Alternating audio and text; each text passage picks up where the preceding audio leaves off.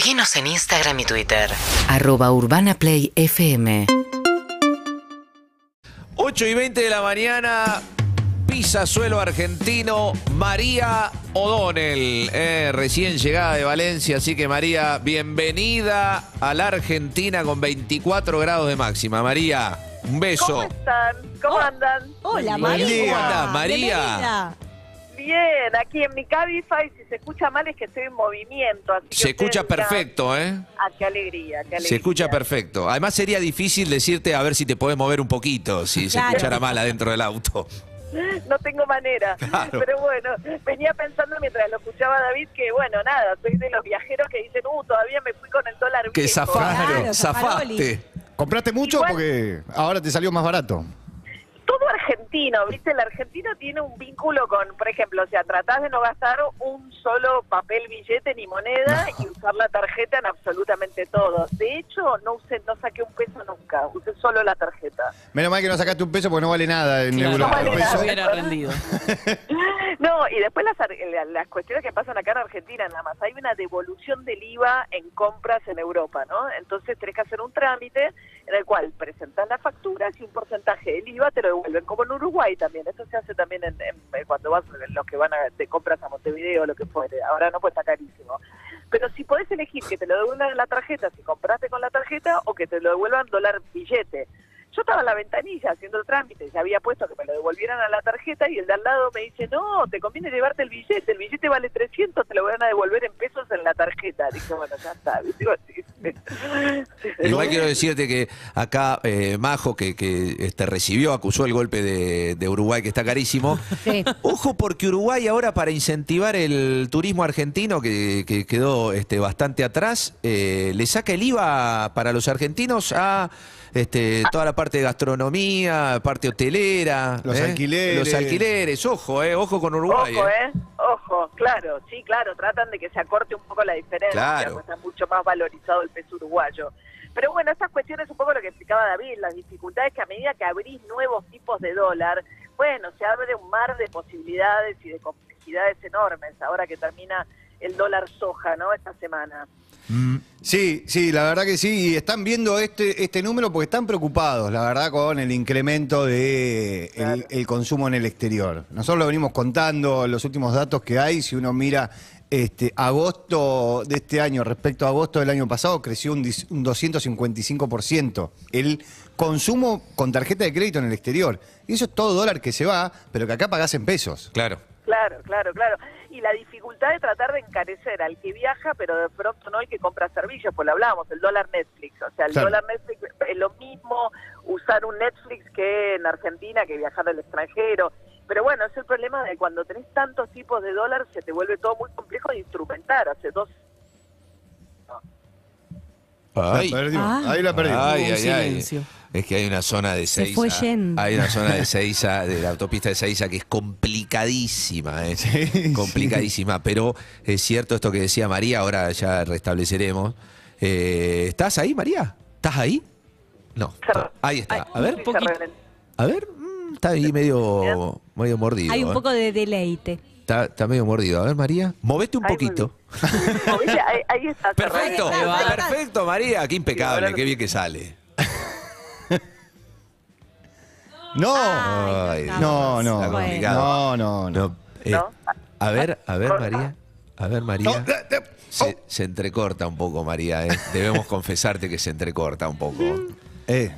Eh, pero es cierto, eh, para, para mí eh, es verdad que hay que tener como una especie de glosario de dólar. Está el, Sí, el- sí. el dólar oficial, el dólar blue, el dólar MEP, el dólar soja, el dólar Netflix, el dólar turismo, el dólar Qatar. Sí, Eh, aparte tenés es que ir cosa pensando cosas que se van dando. Por ejemplo, no sé, alguien que acaba de, de llegar de viaje como María. Se tiene que acordar que ya no existen más las cuotas en los free shop. Claro. Ahí tenés otro cepo porque es no más cuotas en los free shop. Los O, eh, o sea, free shop tenés que pagar de- de Taca, una. taca. sí, sí, sí, sí. De una. Sí, sí, sí, sí. Bueno, María, eh, estamos hablando que se terminó también las cuotas en los free shop, así que acá ya sí, capaz Sí, que eso hace ya rato. fuiste ahí, Sí. ¿eh? No, eso hace rato. Igual te digo que mucho argentino, digo, yo salí de largo, pero había mucha gente porque sigue siendo más conveniente, aunque El otro día preguntaba, es una empresa suiza, ¿no? La que tiene la explotación de los free shops en muchos aeropuertos del mundo, no solamente acá en la Argentina, pero hacen la vivada, creo yo, de subirle un poco el precio en dólares para que aún siga siendo conveniente, pues te lo cobran en pesos, pero es más caro que otro free shop del mundo, lo cual me parece una vivada. Claro, pero es al tipo de cambio este, Oficial. claro, sí, pero sin claro. los impuestos. Claro. Totalmente, no, no, no, no, sí, O sea, no, pero ellos también te ponen los productos más caros porque saben eso, Claro. que tienen más margen, ¿no? O sea, en el free shop no pagás el impuesto país ni No. pagás el 45%. No, Ah, bueno, yo en Bueno, el hay que ir a shop, hacer la compra del mes. en el free shop compras a, Sí. 100, El a pasaje hay que 150, comprarlo en una 160. 151, sí. Ese es el tipo de cambio. Ah, bueno. Se dan cuenta que una economía así funciona alocadamente, ¿no? Ni hablar para los que producen y tienen que importar maquinaria, o sea, nosotros estamos diciendo por ahí unas cosas que son totalmente superficiales de alguna manera, pero es muy complicado. Bien. Eh, María, sabemos que querés, este, querés ahondar un poco en el, en, en el triunfo de Giorgia Meloni, eh, de la primera ministra italiana, con, con esa extrema derecha que gana en Italia.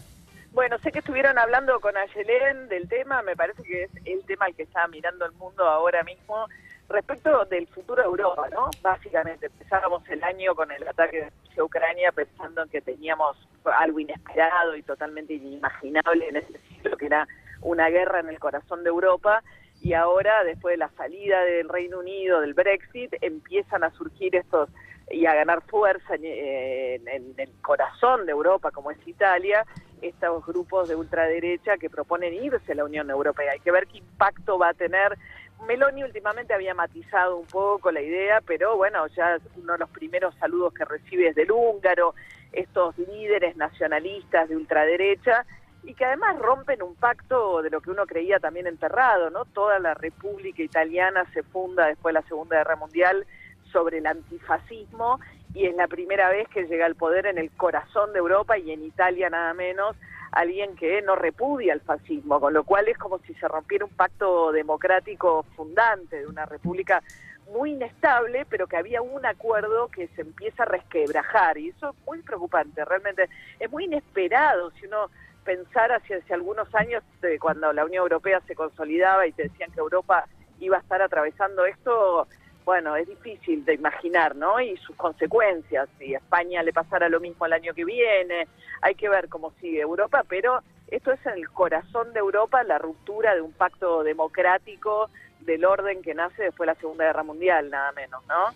Sí, nos decía Ayelén eh, hace un ratito eh, que además, bueno, est- está esta fuerte política migratoria que va a tener eh, una especie de cerrojo que va a tener eh, a partir de ahora Giorgia Meloni, que tiene una, una amistad muy cercana con Vladimir Putin y hay que ver si tiene Sí. la postura del resto de Europa en contra de la invasión rusa a Ucrania, pero es como que hay un signo de interrogación respecto de lo que pueden llegar a ser la- las primeras medidas de esta primera ministra. Total, y de la historia la propia Italia, ¿no? También en ese contexto. Y lo que hablábamos el otro día también con David, ¿no? Una Europa muy golpeada por la suba del precio de la energía, que es de la manera que la está golpeando la guerra, con propuestas muy disímiles respecto de Mm. qué hacer con esto, ¿no? Si las ayudas estatales, ¿cómo se pagan? Si subiéndole impuestos a los ricos y a las ganancias extraordinarias de las empresas de energía, que es el caso de España, lo que propone Zapatero, o haciendo una baja generalizada de impuestos como la que propuso la primera ministra inglesa ahora, que beneficia fundamentalmente a los más ricos y que lo que hace dudar mucho respecto de, bueno, si va a crecer el déficit, con la teoría que si bajas impuestos la economía crece, al modelo de Margaret Thatcher y de Ronald Reagan, ¿no? En la década del 80. Claro, Entonces pero- tam- eh, también esa discusión en Europa en este momento, David. Lo raro, lo raro y lo problemático de lo que está contando María es que Europa tiene un banco central y tiene una institución y más o menos los, los países más o menos trabajan en conjunto para ir en la misma línea. Esto desbalancea todo, porque si vos tenés un país que subvenciona a su población en lo que tiene que ver con la energía y otro país que hace exactamente lo contrario, o un país que le pone impuestos a las energéticas y otro país que no hace absolutamente nada, empieza a desbalancear la, la economía propia de la Unión Europea dentro de los países. Claro, y el futuro mismo, ¿no? La Claro. Unión Europea. Imaginar que ya salió el Reino Unido, decir, bueno, está bien, el Reino Unido siempre tuvo una relación por ser un país de una isla y por su propia historia como un poquito distante, ¿no? De la Europa, mantuvo la libra, mucho tiempo, etcétera, mantuvo la libra, de hecho, quiero decir, y, y Europa, pero ahora, esto es en el centro de Europa, ¿no? En el Mm. corazón mismo de Europa. Eh, la guerra empieza con Ucrania porque la OTAN y la Unión Europea se expandía demasiado y termina con una crisis gigantesca dentro de la Unión Europea. O sigue, no termina, porque además no terminó. Sí. Y, y en el medio de esto, María, que también eh, hablábamos un poco con Ayelén, eh, bueno, el fin de semana en el, en el país quizás más, más importante, más referencial en términos comerciales del mundo de acá de Sudamérica, que es Brasil, también se va a disputar derecha o izquierda, ¿no? Se va a disputar Bolsonaro este, Lula. Lula, sí, ni hablar, sí, ahí eh, sería, digamos, hay que ver si logra el segundo mandato, como hablan charlado Bolsonaro. Lula viene muy bien, de hecho las últimas encuestas estaban dando la posibilidad de que ganara en primera vuelta, lo cual sería, digamos, del todo, eh, parecía que la diferencia entre ellos dos se había achicado, puso mucha plata en el bolsillo de los brasileños, Bolsonaro, hablábamos la otra vez con David lo que hizo con Petrobras, ¿no? Mm. pensás, Brasil está con deflación, o sea, va- los precios bajan, no suben como bajó el precio del combustible cuando le sacó el impuesto, puso una, una ayuda de 600, de- muy masiva de 600 reales y así todo con una economía mucho más fuerte que la nuestra en este momento. Bueno, eh, Bolsonaro está corriendo por detrás en las encuestas de Lula, ¿no? Que sería presidente por tercera vez si llegara a ganar. Claro, ahora lo que vos tenés es que Bolsonaro lanzó un paquete de medidas que si lo hubiese hecho Lula, lo hubiesen eh, señalado como populista. Total. Este, un paquete de medidas. Ahora, el problema va a ser qué va, qué va a pasar al día siguiente.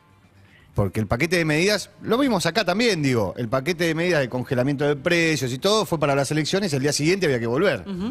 Bueno, en Brasil básicamente es lo mismo, vos tenés deflación ahora, pero cuando sueltes todo eso, ¿qué es lo que va a pasar? ¿A dónde se va a ir el tipo de cambio? ¿A dónde se va a ir la inflación? Digo, entendiendo que no es un país dolarizado como el nuestro y el tipo de cambio se maneja, eh, tiene menos vaivenes, pero sí la inflación. Claro, hay que ver, ¿no? Hacia dónde va Brasil también. Sí, es la elección más importante de, de- que hemos tenido con todos los cambios que hubo en Chile, con la llegada de Boric al poder en Chile, Petro a la izquierda en, en Colombia. Sería como un giro de vuelta más hacia al revés de lo que estamos hablando en Europa, ¿no? En América Latina, si Lula volviera al poder. Pero bueno, vamos a ver. Yo quiero decir, viste, Alberto Fernández se la pasa hablando que el mundo está convulsionado y uno siente que es verdad, con las cosas que nos pasan a nosotros, qué lejos me queda todo eso, háblame de la inflación que acá vuela como en ninguna otra parte del mundo. Claro. Ahora, que el mundo está convulsionado es cierto también, digamos, esa parte es cierta. El problema es que a nosotros, bueno, todo nos impacta con una dimensión porque es todo mucho más precario y delicado, ¿no? O sea, mucho más pues, atado con, con un hilo todo. Bueno, eh, María, te digo que mientras vos estabas en, en Valencia, perdió San Lorenzo eh, 2 a 0 este fin de semana con, con Lanús. No. Este, así que para que estés al tanto. Y ganaron los tucumanos. Vos estabas en vuelo y ganaron los tucumanos y están arriba de todo. Atlético Tucumán 41, Boca 39, Racing y Huracán 37. Perdió Gimnasia, quedó con 36. María. Upa, tre- se pinchó un poco gimnasia Se al final, pinchó. pero ¿cuánto? ¿cuántas fechas quedan?